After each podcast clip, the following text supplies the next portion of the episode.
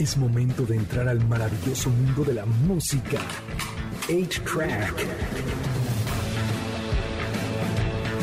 Un programa donde encontrarás solo clásicos. Comenzamos en MBS 102.5. Bienvenidos a una nueva emisión de A-Track. Mi nombre es Checo Sound y el día de hoy tenemos un programa especial para todos los papás, pero con muchísimas noticias, con muchísimas sugerencias.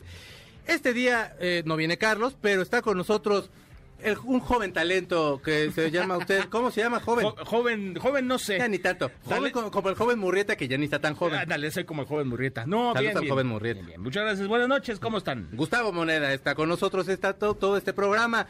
Fíjense ustedes que esta semana salió una nueva canción de un chavo que a mí me gusta mucho desde su primer disco. Él se llama Leon Bridges. Y Leon Bridges eh, va a sacar un disco, apenas lo va a estrenar, se llama Gold Digger Sound. Y de este disco se desprende el primer sencillo que se llama Why Don't You Touch Me.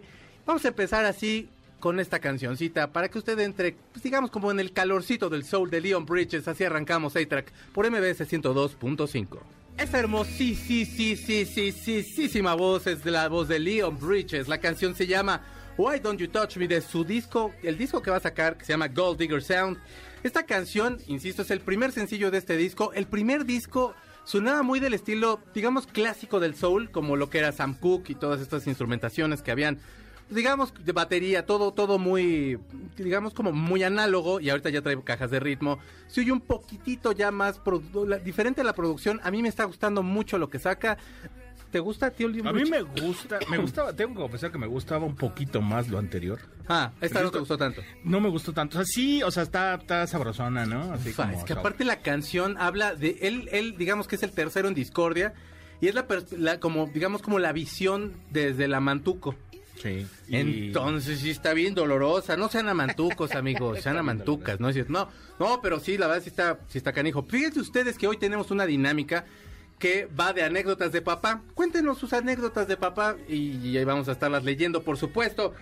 Y mientras tanto, ponte a Marvin Gaye, Almita, por favor. Alma el día de hoy va a estar de productora, así que ya no la aguantamos, ya nos estuvo regañando acá afuera, diciéndonos que nos pusiéramos las pilas y todo. Luego, luego se pone bien mal. Tú fuiste el que le dio cuerda, hermano. No, pues, ¿qué quieres? Escuchen nada más la voz bien preciosa también de este. Sube el tantito, papi.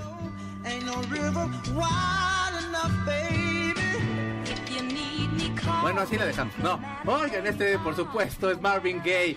La canción se llama Ain't No Mountain High Enough. Fíjense ustedes que van a sacar una película documental de Marvin Gaye. Doc- una, perdónenme, una, una, biopic, más bien, perdónenme, de Marvin Gaye. Marvin Gaye tiene un, ya, ya hablamos de él hace como dos semanas en el clásico. Y bueno, es un tipo que tiene una vida interesantísima, de verdad es, o sea, digna de película. Qué bueno que le están haciendo. Dr. Dre y Jimmy Iovine desde el 2018 están tratando de llevar esta película a la pantalla y no habían podido. Luego empezaron a querer hacer la documental y Warner le entró con cuánto crees, unos 80 milloncillos. ¿Hoy de veras? Sí. Qué Y aparte lana, se van a agarrar una parte muy interesante de la vida de Marvin Gaye, que es la última gira que tiene. Marvin Gaye de verdad no tenía por qué haber quedado en quiebra porque tenía muchísimo, o sea, ganaba mucho dinero, pero como ganaba, gastaba el tipo.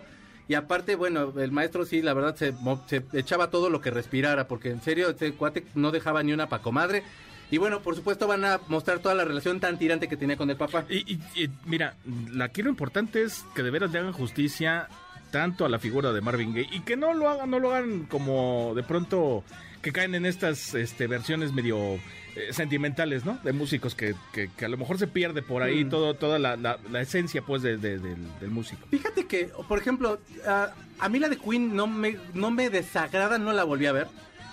Pero entiendo la postura, o sea, ent- entiendo la venta de la película. O sea, que tú estás queriendo presentarle a una nueva generación todo lo que todo lo que representa Queen. Entonces tienes que enaltecerlo.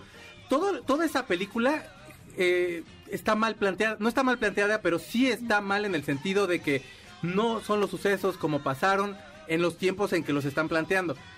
La de Elton John es, es- es hermosa y a mí me gusta mucho porque de verdad está muy jotita y a mí me gustó mucho. Yo sí joteé Sí. toda esa película, me encantó. Y la de David Bowie que viene no se me antoja nada, pero la voy a ver y me voy a enojar. ¿Y sabes qué es lo, lo que va a ser más triste? La voy a volver a ver. Sí, y te la vas a comprar y la vas a tener ahí. Sí. Pero bueno, ya que estamos hablando de cosas cotorras, eh, fíjense ustedes que los Foo Fighters van a lanzar un nuevo disco. Ya no se vayan, ponte a los Bee Gees, porque los Foo Fighters son re buenos para hacer covers. Eh, y la verdad, eh, el baterista este Hawking y eh, es- eh, tiene un grupo de covers. Cuando no está tocando con los Foo Fighters, se va con su grupo de covers, sacan muy buenas versiones, sacan canciones de Rod Stewart, de los Rolling Stones. De pronto con, con- este empieza como el mismo grupo, los Foo Fighters empiezan a meter algunos covers dentro de, las, de los mismos conciertos y les quedan muy buenas, muy buenos temas. Le estuvieron, eh, estuvieron como banda de apoyo de Mick Jagger cuando estuvo en Saturday Night Live y, o sea, le quedaron muy buenos temas. En la escena esa que hicieron de, de- cierre de temporada, en la que estuvo Mick Jagger, eh, tocaron varias canciones de los Rolling Stones, entre ellas una que se llama Beach, y la versión que tocaron está súper ponchada, tanto que hasta la canta más, o sea, como con más actitud Mick Jagger. Entonces, o sea, hacen muy buenos covers, y entonces ahorita se cambiaron el nombre nada más, como en broma, a Di, Di- Di- perdón, DJs, A DJs, los ajá. DJs, perdón. La canción que estamos escuchando es la que ponen ellos en el Instagram, que ah, como para que veamos para dónde van y si van son puros covers. Súbele tantito, mi rey.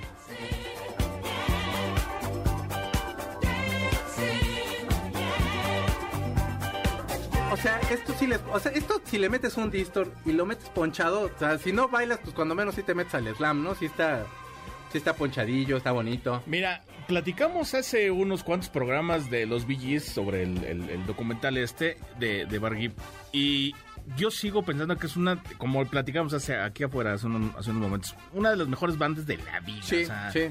De verdad, y, y de verdad también son muy poco valorados. Sea, porque aparte es una banda que tuvo como todas las etapas, ¿sabes? O sea, Sí, sí, sí, fueron sí, rockerillos, pop, pero luego hicieron toda esta parte disco. Fueron los innovadores en este tipo de voz, así. Pero la verdad es de que ya de ahí chotearon un poquito y, y- y bueno, eh, la verdad yo siento que no le dan como el lugar que se merecen los Gees, pero bueno, a lo mejor ese solo soy yo. y bueno, para cerrar las notas de este día, tenemos una versión que hizo, hizo Moby de la canción Heroes de su disco Live Ambience Improvised Recordings Volumen 1. Súbele un poquito. I will be king. Ay, caray. Si hay voz. La verdad es muy bonita versión, insisto, o sea, son estas versiones como contemplativas, por así decirlo, así, un poco ambientales, todo el rollo. La voz la hace como muy nostálgica de alguna forma, y a mí me gustó bastante, pero quiero decirles que a mí no me, no es como que yo agarré y la escuché, ¿te gustó a ti? A mí se me hace... Bueno, me parece que Moby agarró un, un ritmo no adecuado para esta canción. Trae una onda Creo, muy ¿eh? O ambient sea, ahorita, Moby. Pero, pero no, creo que sea, yo no creo que vaya con esta canción. Digo, o sea, puedes hacer un cover y Mm. puedes tratar de hacerlo a, a tu estilo o como tú quieras, pero creo que esta no es, no definitivamente no era la, la, versión. Creo Fíjate yo. ¿eh? que esta, esta versión, o bueno, esta canción para Moby es importante porque en el 2001 se hizo vecino de David Bowie, se hicieron muy amigos. Hay una, hay una, hay un programa de televisión que está completito ahí en YouTube, lo pueden ver, que es un, que se llama eh, ba- eh, Quest by Request, pero no me acuerdo, pero el chiste es que se llama by Request. Pongan by Request David Bowie. Y entonces habla la gente y le pide canciones. Habla un niño y le pide, no sé si China Girl o una de esas, o Changes. y está bien vaciado, o sea, hola David Bowie. Y el otro se ríe luego, luego porque es un Sí, niño. imagínate un niño que un te pida morro. una de esas canciones, ¿no? Es un morro. Pero entonces eh, habla, habla Moby, o por supuesto cambia la voz y les pide otra, le pide otra canción. Y se da cuenta David Bowie que, es Moby. Platican un poquito. Se hicieron muy amigos. Y la primera vez que fue a su casa, Bowie agarra la guitarra y empieza a tocar esta canción. Y dice que por eso le significa tanto. Esta canción, si quieres verla poniendo, porque vamos a poner, por supuesto, la original, porque si vamos a hablar de Dios, pues vamos a hacer toda la oración completa. Eh, la canción que vamos a escuchar es, por supuesto, Heroes. Esta canción es del disco Heroes, que es de la trilogía de Berlín, que realmente es el único disco que sí se graba completamente en Berlín, en los estudios Hansa, que estaba a unos metros ahí del muro de Berlín. Y entonces se sale Tony Visconti, se lo saca del estudio porque ya tenían la canción. Y Tony Visconti andaba con una corista y se van al muro allí por ahí, se empiezan a dar besos. Y David Bowie se asoma y los ve y compone la canción de amor más valiente que haya podido hacer un hombre un ente bonito, y es David Bowie, la canción es Hero. Súbele, mi hermano, así está escuchando A-Track.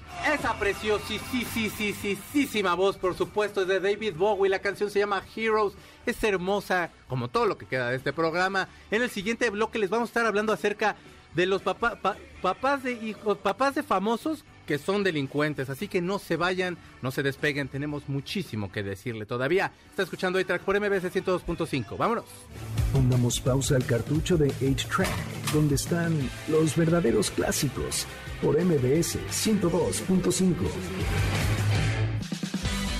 Es momento de ponerle play al cartucho de 8-Track, por MBS 102.5, donde están los verdaderos clásicos. Ya regresamos, MBS 102.5. Ya hasta dije, ay, estoy cantando bien padre. No. ya regresamos a A-Track por MBS 102.5. Fíjense ustedes que estábamos jugando, bueno, estábamos jugando con el hashtag o estábamos jugando con que nos cuenten ustedes anécdotas de papá.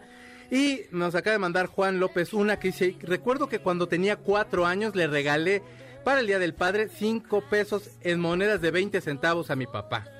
Es un buen regalo, tiene cuatro años. Pero Es, qué llevado, ¿no? es la, venganza del... Acércate un poquito al micro. En moneda, pura moneda, no Le manches. hizo la venganza del camionero. Sí. Toma, pa. Y también eh, Carlita nos pone, yo recuerdo mucho a mi papá porque le gustaba mucho escuchar a los Beatles, de ahí me quedó el gusto. A él le gustaban mucho los aviones porque era eh, mecánico en la aviación, pilotaba mucho. Felicidades donde quiera que esté. A todos, a todos, a todos los papás que estén aquí, que no estén, un abrazo bien fuerte porque el día de mañana es su día. Y vamos a hablar entonces de papás que no son tan ejemplares. Hoy vamos a hablar de papás que eran del que solían ser delincuentes o que sus, se hicieron delincuentes mientras sus hijos eran como digamos como ya famosones. Depende, ¿no? Y el primero es Goody Harrelson. Goody Harrelson, eh, si ustedes vieron Zombieland, por ejemplo, nuevas generaciones, lo pueden ver porque era el tipo que amaba los Twinkie Wonders. ¿Te eran los Twinkie Wonders? A mí me Ojalá que no estén escuchando los de ventas, pero no creo, ¿eh? Little Little Submarinos. Submarino. Little Submarinos. es una gran película, chequenla. La primera, la segunda yo la verdad no la vi, no sé si esté Está buena. siquiera buena. ¿Sí está buena?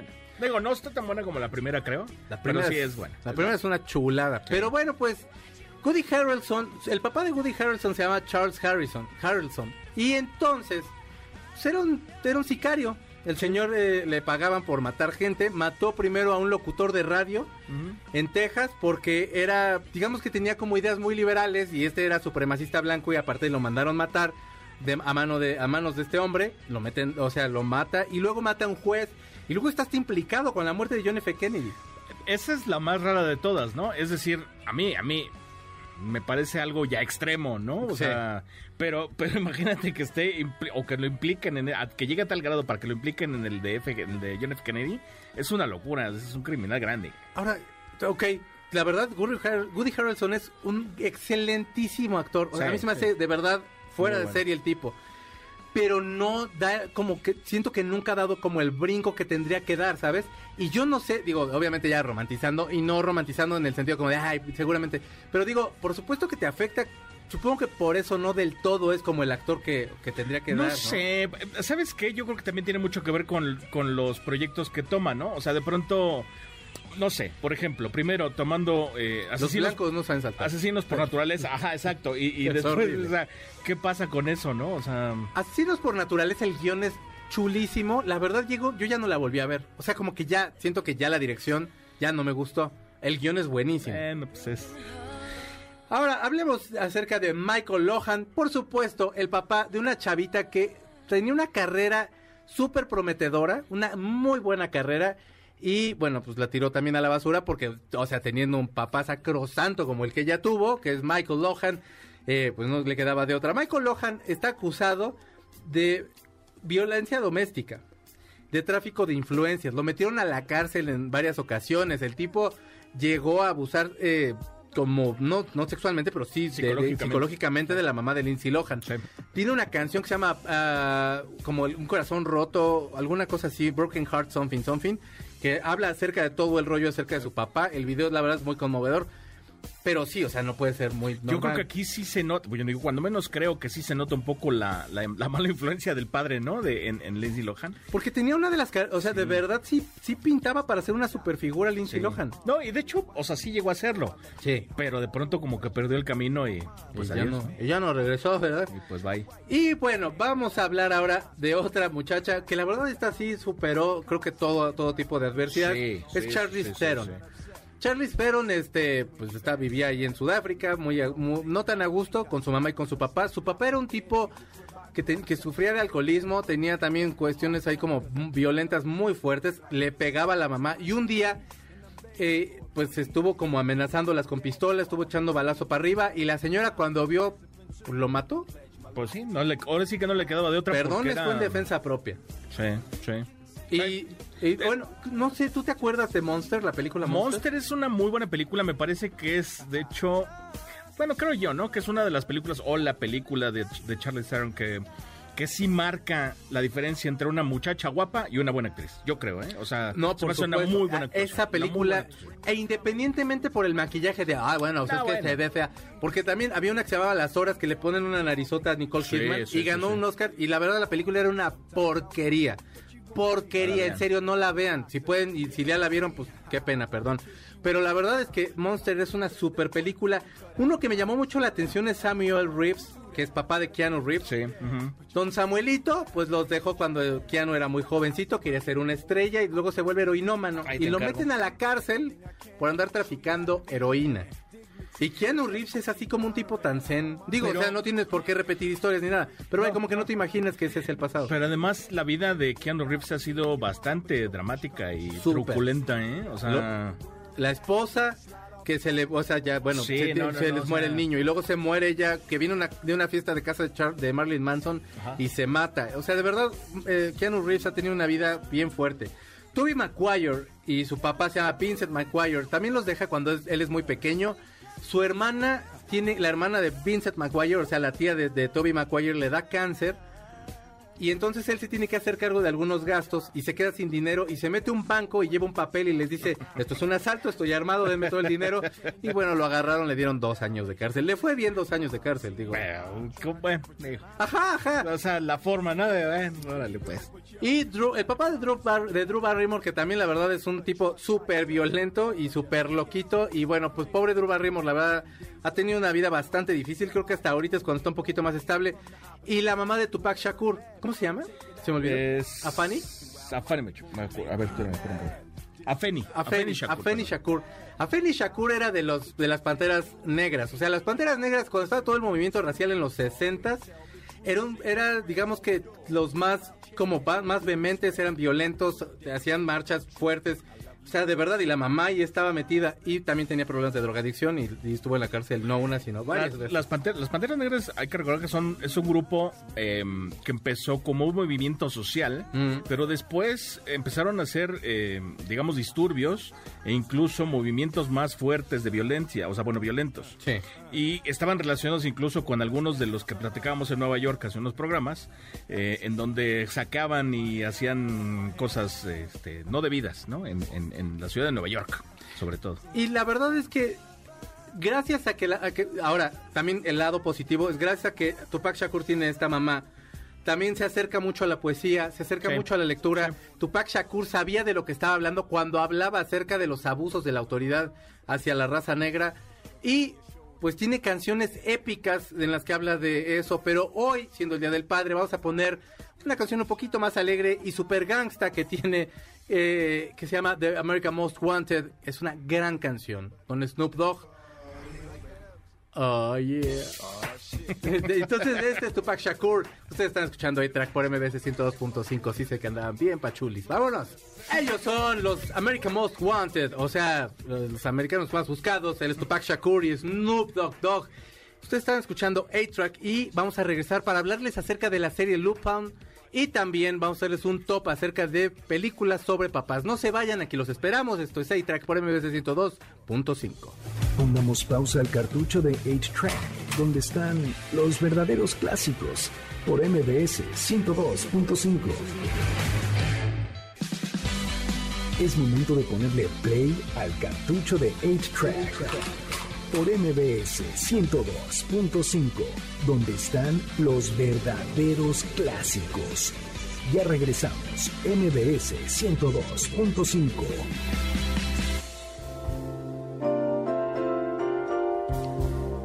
Ya regresamos a A-Track por MBS 102.5. Estamos escuchando una canción bien chula de bonita que va a estar de fondo. Ah, no más. Para que les contemos una anécdota más de papás en lo que más o menos vamos viendo qué onda. Porque David Ponce nos manda un mensaje y dice: Mi papá era diabético.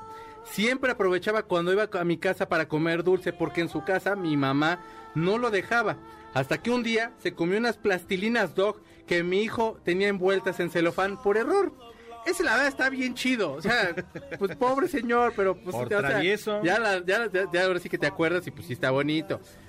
Perdí a mi papá el pasado octubre y en este, en este momento el primer recuerdo que me viene a la mente es cuando íbamos a pescar y en el camino nos contaba historias de terror para que se nos pasara rápido el tiempo. Los, las historias de terror de los papás son bonitas. Y bueno, ahorita les vamos a seguir diciendo algunas. Estamos escuchando esta canción porque no sé por qué. Porque ponme ahí Kenzie Clearly Now, no seas malita, Elmita. Para, para que hablemos de Lupin, o sea, Lupin. Se estrenó la segunda temporada de Lupin. Y la verdad es que, ¿saben qué? Por supuesto que esta serie. Ay, qué chula de canción. Por supuesto que, que esta serie eh, eh, es una. A mí me gusta mucho, pero está basada casi en el carisma que tiene Omar Sy. Eh, eh, tiene muy buen guion. Pasó como mucho tiempo, siento yo, de la primera temporada a esta. Entonces, cuando empecé a ver el primer capítulo, era de, híjole, pues, ¿qué le va a pasar a este cuate, no? Ya está con el policía, ya está como. O sea, ya está como todo perdido, ya es una batalla que ya perdió. Y cuando se zafa la primera vez, es de, ah, ya me acordé por qué estaba yo viendo esta serie. Porque el tipo, te lo juro, o sea, tiene tal carisma que no lo quitas. A mí la serie me gustó mucho. Eh, Nicole a mí me está diciendo que no le gustaba tanto. He, escuchado como va- variados eh, eh, puntos de vista. A mí me gustó mucho. Creo que lo que sí tiene y en lo que se basa precisamente es en él. Pero es muy buen guion. Y yo sí entro como mucho en, en la cuestión fantasiosa. O sea, sabes que no puede pasar, pero no sé por qué entro en el juego y como que asumo que, que él lo va a lograr, ¿sabes? Como un superhéroe, digamos, que es el, que es el cómic de Lupin.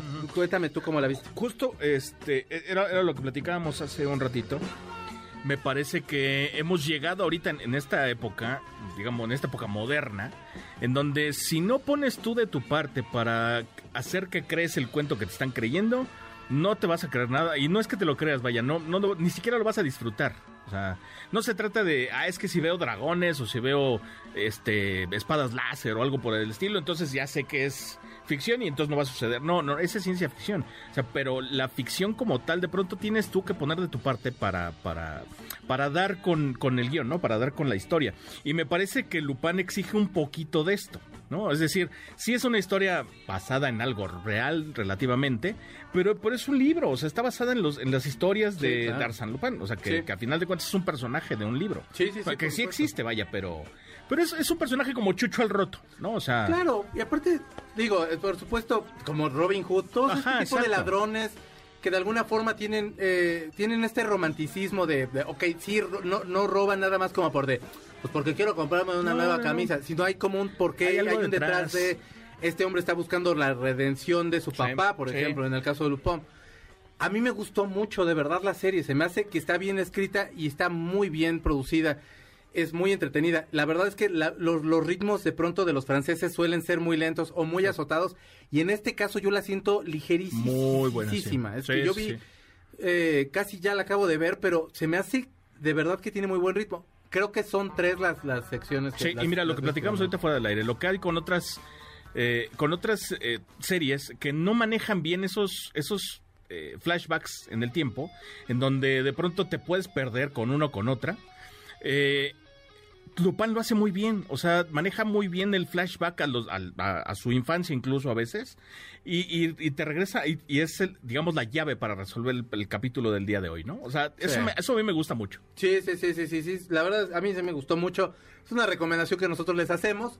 Chequenla ustedes, si les gusta, este, pues ahora sí que díganos. Y si no, díganos por qué no les gustó. Y bueno, traes un top 5 de películas, o puede ser un top de lo que sea, porque sí son varias las que, las que pusiste. Entonces, ahora sí que tú, tú, tú dale, tú dale fuera. Mira, eh, yo esco- las escogí más que por número, por, por nivel. O sea, más bien es como por tipo de película, como ¿no? categoría. Por categoría. La- digamos, a ver, mira, prim- primero, la, la que sería, digamos, la clavada, o la Mm. que normalmente la gente no, no trataría de ver, o, o que la vería como una. sobre una película de padre e hijo, que sería Interstellar o Interestelar. Claro. A mí se me hace una película no solo buena en el sentido de, del- precisamente de esta ciencia ficción y todo lo que trata de la física cuántica, etcétera, etcétera, etcétera, el viaje en el tiempo, toda esta cosa. Pero además, la historia entre el padre y la hija se me hace a mí muy, muy padre. Sí, sí, es muy bonita. Muy bonita. A mí me gusta. Y, y, fíjate que divide también mucho. O sea, hay mucha gente que no le gustó. Obviamente. Hay otras personas que yo, a mí me gustó, pero vi muchas personas que les aburrió muchísimo. Sí. Cada quien, pero creo que es una buena película. Eh, ahora, la comedia, por ejemplo. Bueno, comedias. Escogimos eh, Big Daddy, que es... Eh, Daddy's Home. Daddy- Eh, eh, bueno, eh, papá, ¿Un papá genial? papás. Un papá no, genial. un papá genial de Adam Sandler. La que tú dices es Adam la de Mark Wahlberg. Ese es, y ese de- Daddy's Home. Ese es Daddy's Ah, Home. El- Entonces, un papá genial con un papá Adam genial se llama Big Daddy. Ok. Ok, es, esa película, a mí, a mí me gusta, me parece muy buena película de padre e hijo, porque cuenta la relación precisamente de uno que no es el papá con el hijo, bueno, con un niño. Mm. Y además de cómo ser padre tampoco es tan fácil, ¿no? O sea, de Sí. pronto uno puede decir, ah, sí, bueno, le damos gusto, hacemos lo que sea, pero también hay que ser responsables y, vaya, a pesar de ser una película de Adam Sandler, termina siendo una buena película. De las últimas películas con- Sí. conmovedoras de Adam Sí, Sandler. sí, sí. Ajá, Clásica, El Padrino. Por supuesto. Es una película que sí, obviamente es de mafia, este, es eh, de lo que quieras, de violencia y lo que sea, el poder y no sé, política, etcétera, etcétera. Pero a final de cuentas es todo lo que hacen no solo uno, sino dos personajes por, por la familia. Claro, por sea, mantener ser- por ser como, no sé si unidos, pero cuando menos el poder de la familia. Así sí, es. el papá, este, ahorita, Vito Corleone, sí lo hace por su familia. Sí, el sí, otro lo hace un poquito más por, como por la ambición y tal. Nada de malo, nada más que el otro sí tiene como un- cierta nobleza más el personaje. Eh, la palomera o la del fin de semana y la que puede ver con la familia que está súper buena y a mí, a mí se me hace una muy muy bonita película se llama el, es el padre de la- el padre de la novia perdón. El padre de la novia es con, Con Steve, Steve Martin. Martin. La comedia de Steve Martin a mí siempre me ha gustado mucho. Es, o sea, lo más familiar y ligero que te puedes encontrar.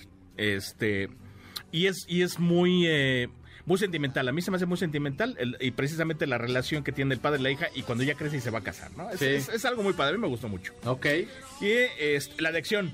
No, por falta de acción, este, vamos a poner la de eh, Y búsqueda implacable, Taken en inglés, que es... Te voy a buscar y te voy a matar. Te Tengo voy a una- hacer luego piojito. Tengo una serie de capacidades que te voy a matar. es, buenísimo, sí. ¿verdad? Es- es- la verdad es que este, este hombre es, es un genio, es muy buen actor y eh, sí, a mí a- Liam Neeson, Liam Neeson para mí sí es un actorazo. Buenísima. Y las películas, todas las Tekken que hay son igual de palomeras, Sí. pero a mí me gustan. Y es casi la misma historia, ¿no? O sea, Sí, por ir a buscar supuesto. a alguien. Ajá, siempre- este, siempre rápido. La desconocida, que es eh, Captain Fantastic, Capitán Fantástico, Sí. a mí se hace muy buena. Es una de las mejores actuaciones de Vigo Mortensen. Es, es un padre que... eh, Mejor que en El Señor de los Anillos. Mejor que en El Señor de los Anillos y mira que está difícil. No, de veras es muy buen actor. Yo sí, creo es que El Señor de los Anillos es, es de las peores películas que ha hecho. ¿eh? No, a mí sí me gusta cómo actúa. no manches, tienes que ver las es que a mí otras. sí me gusta El Señor de los Anillos. Bueno, vean esa, es, no es muy conocida, Capitán Fantástico es muy buena. Sí. es- y, y al final, bueno, no al final, pero hay una parte en la película, precisamente por eso habíamos puesto eh, Guns N' Roses. Ah, Eh, Sweet Child O' Mine. Porque Sweet Child O' Mine hay una parte donde la cantan ellos. Pero bueno, eh, tienen que verla, está muy buena. Ya puso Almita. Gracias. Porque Almita es fan de Guns N' es Roses. Espero, si no, hemos terminado Y nuestro trabajo juntos. la mejor de todas, la mejor de todas, Big Fish. Yo esa no la he visto. Porque, Pues- ¿Y sabes por qué no la he visto? pues porque, tienes soy, tache. porque soy súper joto y no quiero por llorar. eso tienes tache, porque todo el mundo dice, no, yo lloré, güey. Yo Pues ay, estás yo muy no la mal. quiero ver porque yo Estás muy llorar. mal, estás muy mal. Bueno, por no haberla visto te vas a te, te has perdido de, de una muy buena película. Es un super guion, una super historia, está muy buena. La cinematografía de Tim Burton siempre ha sido buena. O sea, creo que es de lo poco bueno que tiene Tim Burton, pero es muy Ah, buena. Las primeras dos Batman están buenas. O sea, sí, pero vaya. Sí, sí, sí, Bah, sí, sí, sí, bah, entiendo, bah. sí entiendo, sí entiendo. Eh, como la fantasía que maneja y tal. Y ahí, ahí- ahí tiene dos, dos, eh, dos detalles muy chistosos de esta película. Uno, Steve Buscemi es uno, es uno de los personajes que sale ahí y trata de robar un banco. ¿A quién te recuerda Steve Buscemi robando un banco? Pues ese es Mr. Pink. Reservoir Dogs, exactamente. Y también le sale mal. Entonces, bueno, ahí lo van a ver, se ve muy vaciado. Y este, el personaje principal vende una mano.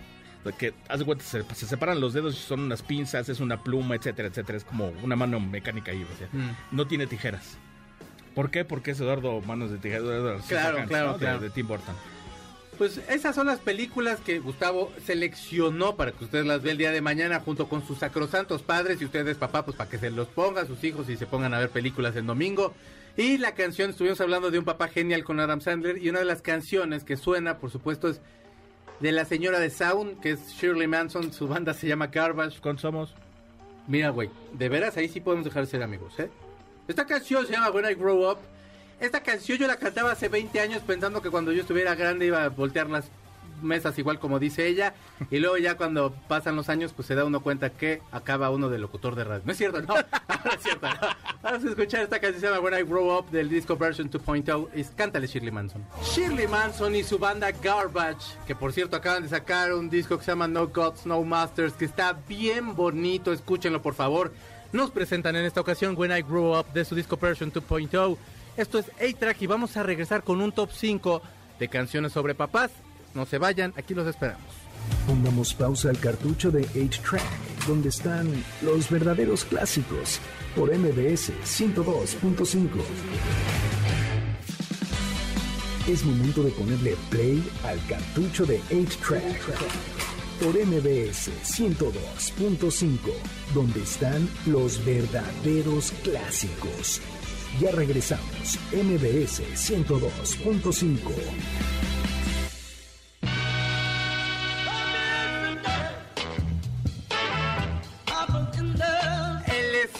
abuelo, el papá, el padrino, el hombre más trabajador de toda la industria discográfica, el mejor hombre de todos los que han pisado un escenario.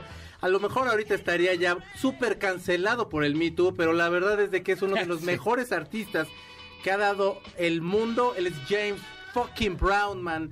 Y la canción se llama Papa's Got a Brand New Bag. Brand New Bag, eh, digamos que bolsa en aquel entonces se usaba como caló para, para la gente que se dedicaba como a la música, a la música soul, al R&B, y entonces significaba como que traía un truco nuevo. Entonces, pues, la canción, esta canción, por, por ejemplo, la primera versión que sacaron era muy lenta. Y pues para las pulgas del maestro, de pronto los puso y eh, que se la activaron un poquito más. Esta la escuchas en vivo y te lo juro que aunque la estás escuchando, no lo estás viendo, te transmite el Sí, claro. hijo de su madre. O sea, es que eso, eso pocos artistas lo tienen. Te transmite así, te, te levantas y no te levantas. O sea, Por, por eso era el padre. Bueno, es el padrino. no, ese, ese es el mejor de todos los hombres. Y bueno, pues esta canción, por supuesto, es del disco Papa's Got a Brand New, Brand New Hat de 1965. Gran canción, ese sería el número 5 de nuestro conteo. En el número 4 tenemos una canción con la que yo super jotello, porque a mí Madonna sí me gusta mucho, los últimos discos no tanto, pero creo que me gusta hasta el de, de Murder on the Dance Floor, ese es otro, ese es otro, otro disco de alguien más. No, Dancing in the Dance Floor, algo así, que canta la canción de ABBA. A mí hasta el Ray of Light. Ray of Light es un discazo, pero también tuvo después Music. No, no, tiene muy buenos. Súbele tantito a mi Luigi, porque este es bien negativo. ¡Ay, Madonna, no sufras tanto, yo te abrazo!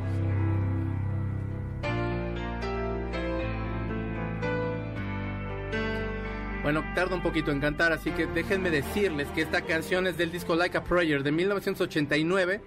Digamos que eh, Madonna directamente no, le hace esta canción a su papá, sino es como una oración que le hace a Dios. Madonna cuando es niña se le muere el la mamá y el papá es quien se encarga de cuidarla. Tienen muchísimos roces porque, o sea, ya ahorita todo mundo ya está choteado a lo mejor de, ay, sí, Madonna siempre estaba buscando de que hablen de ella y así. Pero sí hay un alma rebelde detrás de, todo ese, de toda esa parafernalia, detrás de esa mujer creativa, detrás de esa mujer que ha cambiado constantemente, que siento que ahorita a lo mejor sí está como en una búsqueda de estar al a la vanguardia y no en una búsqueda como artística. Pero bueno, eso es bronca de ella y qué bueno que siga sacando discos. Pero en, en el caso de esta canción, creo que lo conmovedor es que, por supuesto, habla del papá, pero está hablándole a Dios y le está haciendo toda una oración.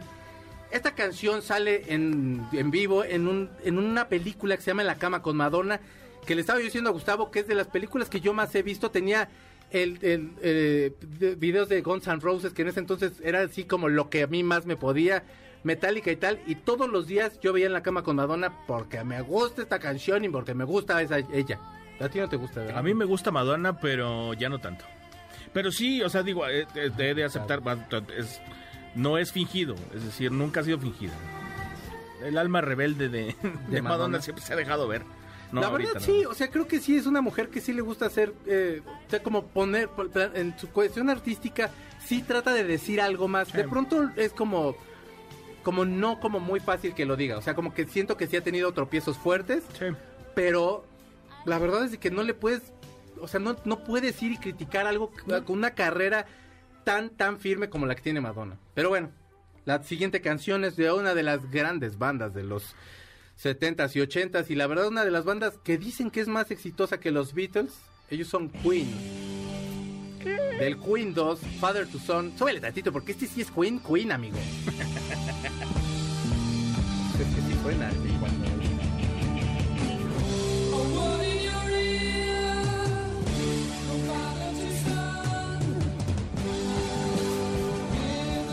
Esta canción la compone Brian May y entonces es del Queen 2. Todavía traen como este sonido glam, este sonido que trae como eh, todavía este como esta cuestión como más teatral y bueno para mí es una es un muy buen tema. El tema habla por supuesto de la visión del papá y lo que quiere el mundo que le quiere dejar al hijo. Le dice que que no altere las cosas, que pero que permita que todo crezca. O sea como que no se haga que fluyas pues digamos. Es, es un tema bien bonito, en serio la letra es muy buena y, No, y la además- música está de Además el tema que, que siempre tuvo eh, Freddie Mercury con, con su papá, ¿no? O sea, que había ahí como una rencilla un poquito difícil. sí, el- pues, digamos que Y se siente, a lo que voy es que se siente en la canción, vaya, sí se nota como esa parte muy sentimental, ¿no? De- de- Ah, mira, aparte de que la verdad creo que tenían muchas broncas siempre en la cuestión de composición porque sí, ellos, lo que R.E.M. hizo muy inteligentemente era que aunque uno compusiera la canción, todos quedaban acreditados como Mm. Sí. que todos la componían. Sí, sí, sí, sí.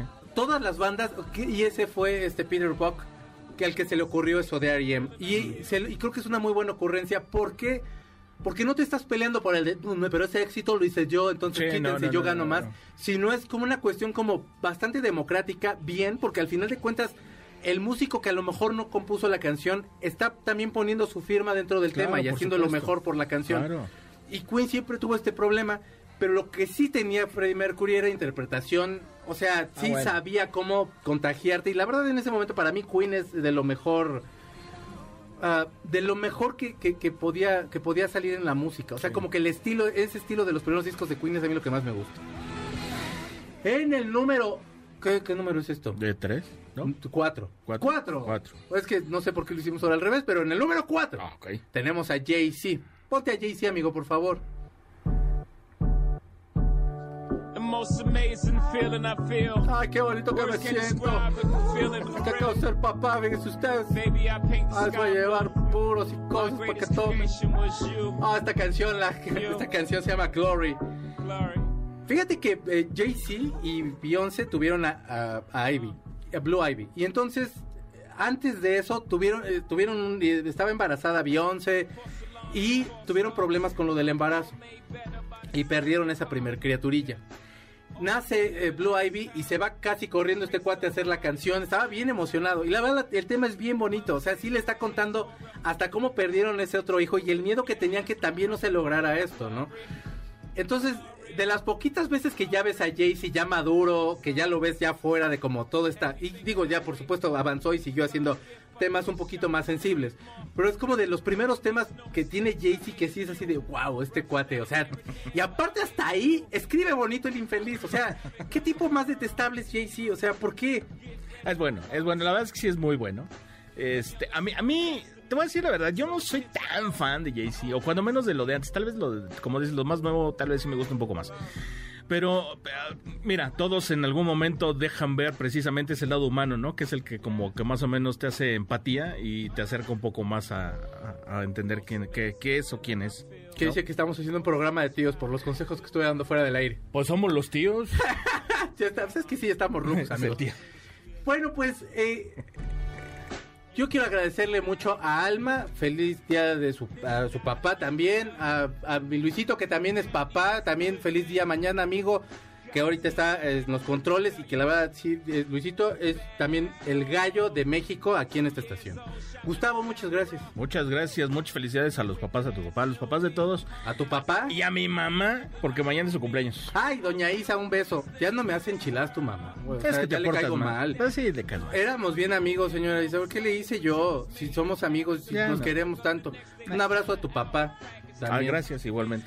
Eh, bueno, pues este, yo le quiero dar una felicitar a mi abuelito Pablo, a mi tío Pablo y a mi papá, si está escuchando. Eh, gracias por todo y por todo lo que me ha enseñado. Y a mi hermano también, como no, te quiero mucho el bro. Y vamos a cerrar. Ah, hombre, aplausos para todos ellos, a todos los papás, aplausos, por supuesto. Eh, cuando yo fui y tuve la primera la suerte de ir con mi hermano precisamente a Canadá, fuimos a Vancouver y entonces nos metimos a una tienda de música.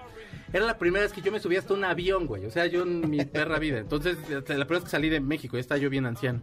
Y entonces fuimos a una, una tienda de discos y me encontré un documental que se llamaba Bean Mick que es sobre Mick Jagger y sobre un disco que se llama God is in the Doorway. Y entonces esta canción eh, me recuerda mucho a mi papá y a todos ellos. A mi mamá también, porque también es mi papá, mi mamá y mi papá también es mi mamá.